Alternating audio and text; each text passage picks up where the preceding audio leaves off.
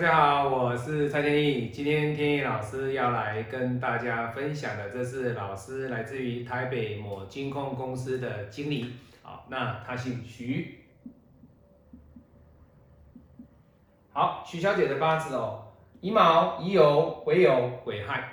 各位看到这个八字，可以在传统命理学的认知会认为，哎，全阴格的女命在婚姻上有可能是 OK 的，但是呢，他也有可能有相当高的这个机会在婚姻上会比较弱，比较弱哦。好，那我们来看天干，其实他的天干还不错哦。为什么？因为他的天干是属于相生的一个阶段，所以水来生木没有问题。那地支的本命，哎，金来生水，水来生木，那也不错啊。所以金生水，水生木的天干跟地支的格局，在本命来看，其实都还算不错哦。那以紫薇的角度来看，它本身它的命宫哦，它的命宫带破军。这个破军的格呢，就代表了它本身是一个杀破狼的格局，所以以它的特质来讲，这样的女命比较像男人一点点哦，比较像男生一点点，在心境上他比较敢突破，比较敢冲，比较敢勇于改变自我，勇于去创造新的事物，勇于去挑战新的知识，勇于去接受新的挑战。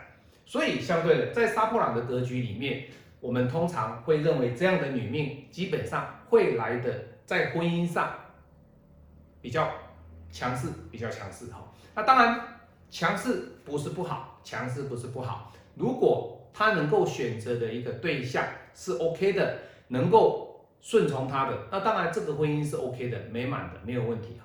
那我们来看他的庚寅哦，在庚寅的过程当中，这一柱的过程当中。他乙庚一合，那庚子年他换了新的大运，壬寅年算是第三年哦，今年是辛丑年，那他给天野老师批的八字是二零二二年，所以天野老师写这一年哦，他在这处大运乙庚合，那这个乙庚合之后，相对的他对印的问题会造成他情绪上的影响。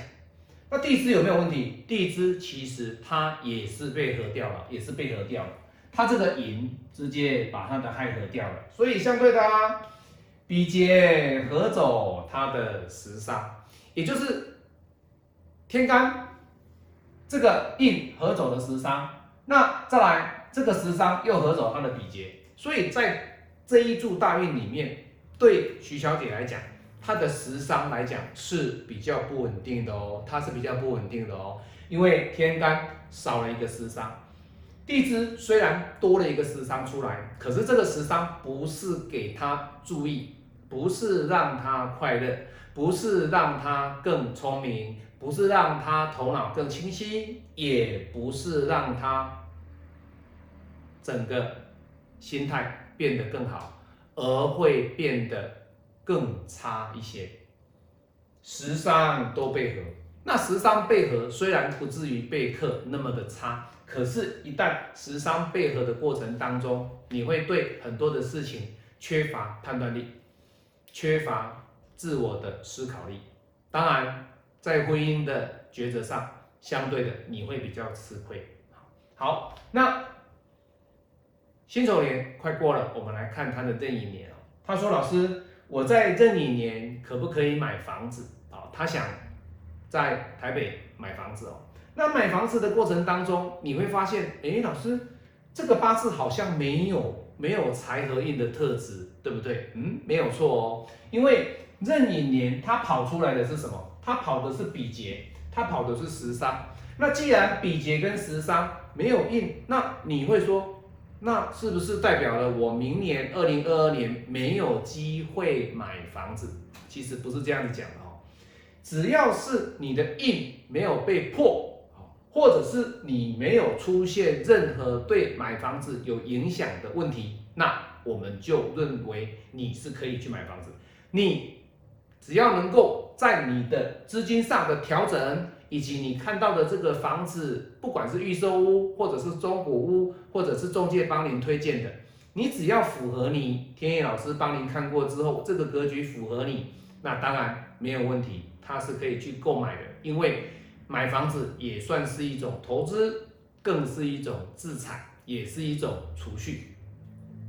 那他今年除了买房子以外，他比较注重的一个点是，今年二零二一年的年底，他要打离婚官司。那要打离婚官司之后，你看吗？他如果早一点来认识天野老师，那这个离婚官司或许就不用打了哈。为什么？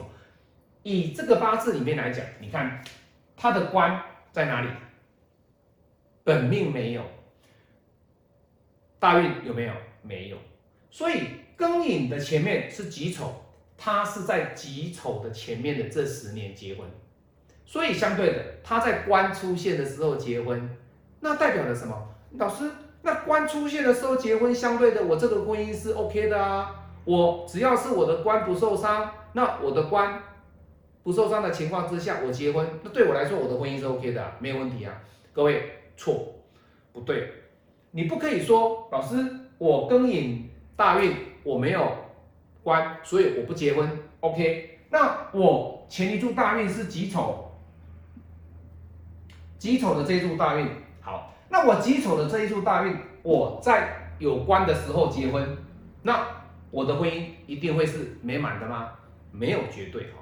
再者，他前面的这一柱大运是戊子，那你会说老师这个也有啊？没有哦，他要选择三十六岁到四十五岁的时间点结婚。可是各位你知道，这个时间点结婚基本上是官是没有的。那这个时间点呢有，可是对他来讲的话。他的选择就相当的重要。各位要知道，从他的五行流通，还有他的五行能量上，你会看得出来说，诶，他的八字婚姻上有什么问题吗？其实各位没有办法很深入的去了解一些某些细节，而这时候天意老师稍微带一下紫薇的一个命盘来跟各位做解析哦。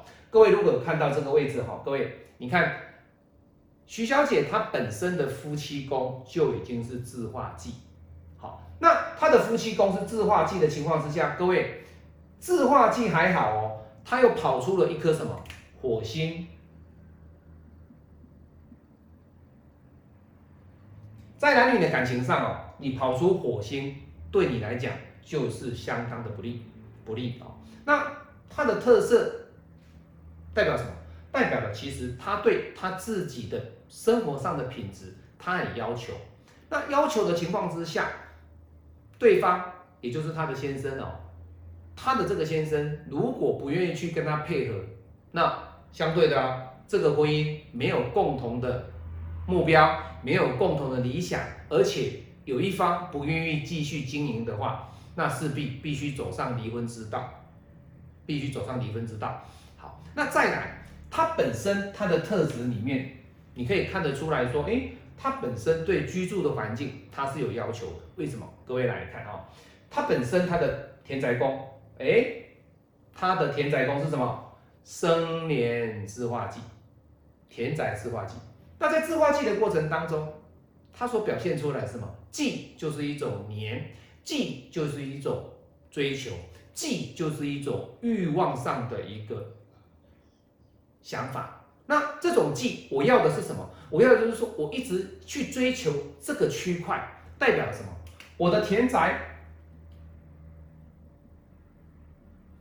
田宅也代表什么？田宅也代表我的居住环境，这个也算是哦。在居住的环境的过程当中，他算是什么？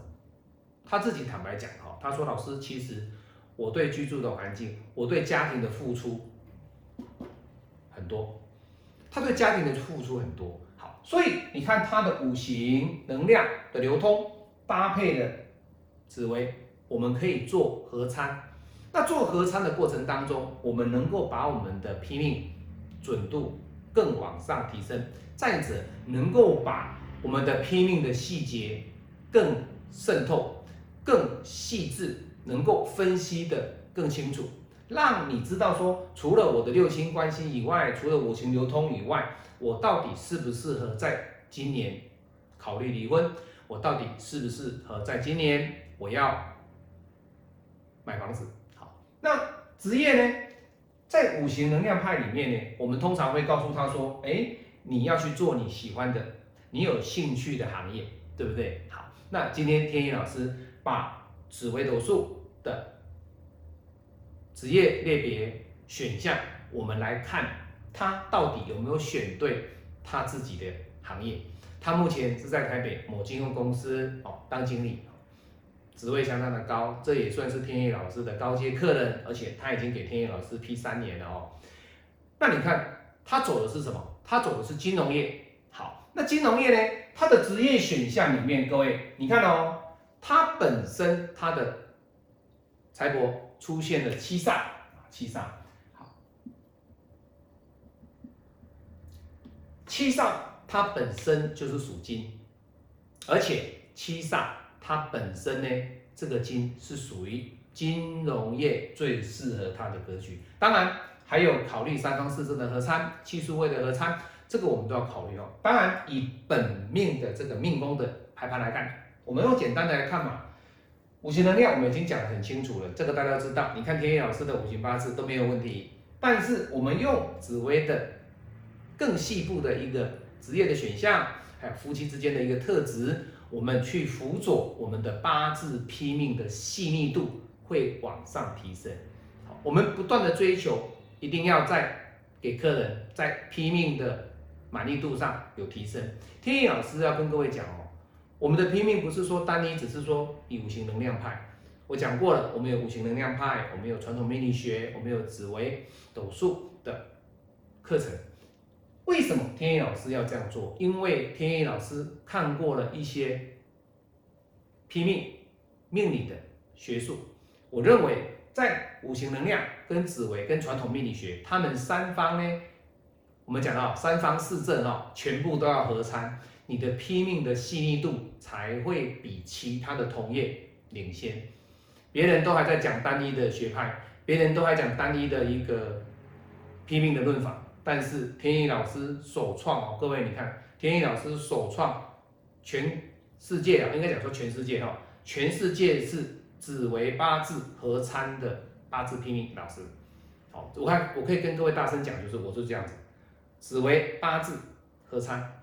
所以未来各位看到的天意老师八字拼命的论法里面，我都会参照紫微跟五行，还有。传统命理学这三方的合参，都能够把我们的拼命的准度往上提升，因为在紫微的六亲关系，其实基本上相当的准确，相当的准确哦。好，那今天天意老师跟大家分享的是天意老师三年的课程哦。台北啊，徐小姐，你看有徐经理哦，我金控公司的徐经理，高位阶的客户，我们也祝福他哦，在官司这方面呢，能够有机会。有机会打赢哦，当然啦，离婚官司没有那么好打，各位，离婚官司没有那么好打哈。那在打赢官司的过程当中，等到你有确定了，我们再来考虑买房子。那买房子可不可以买？其实他明年是可以买的，没有问题。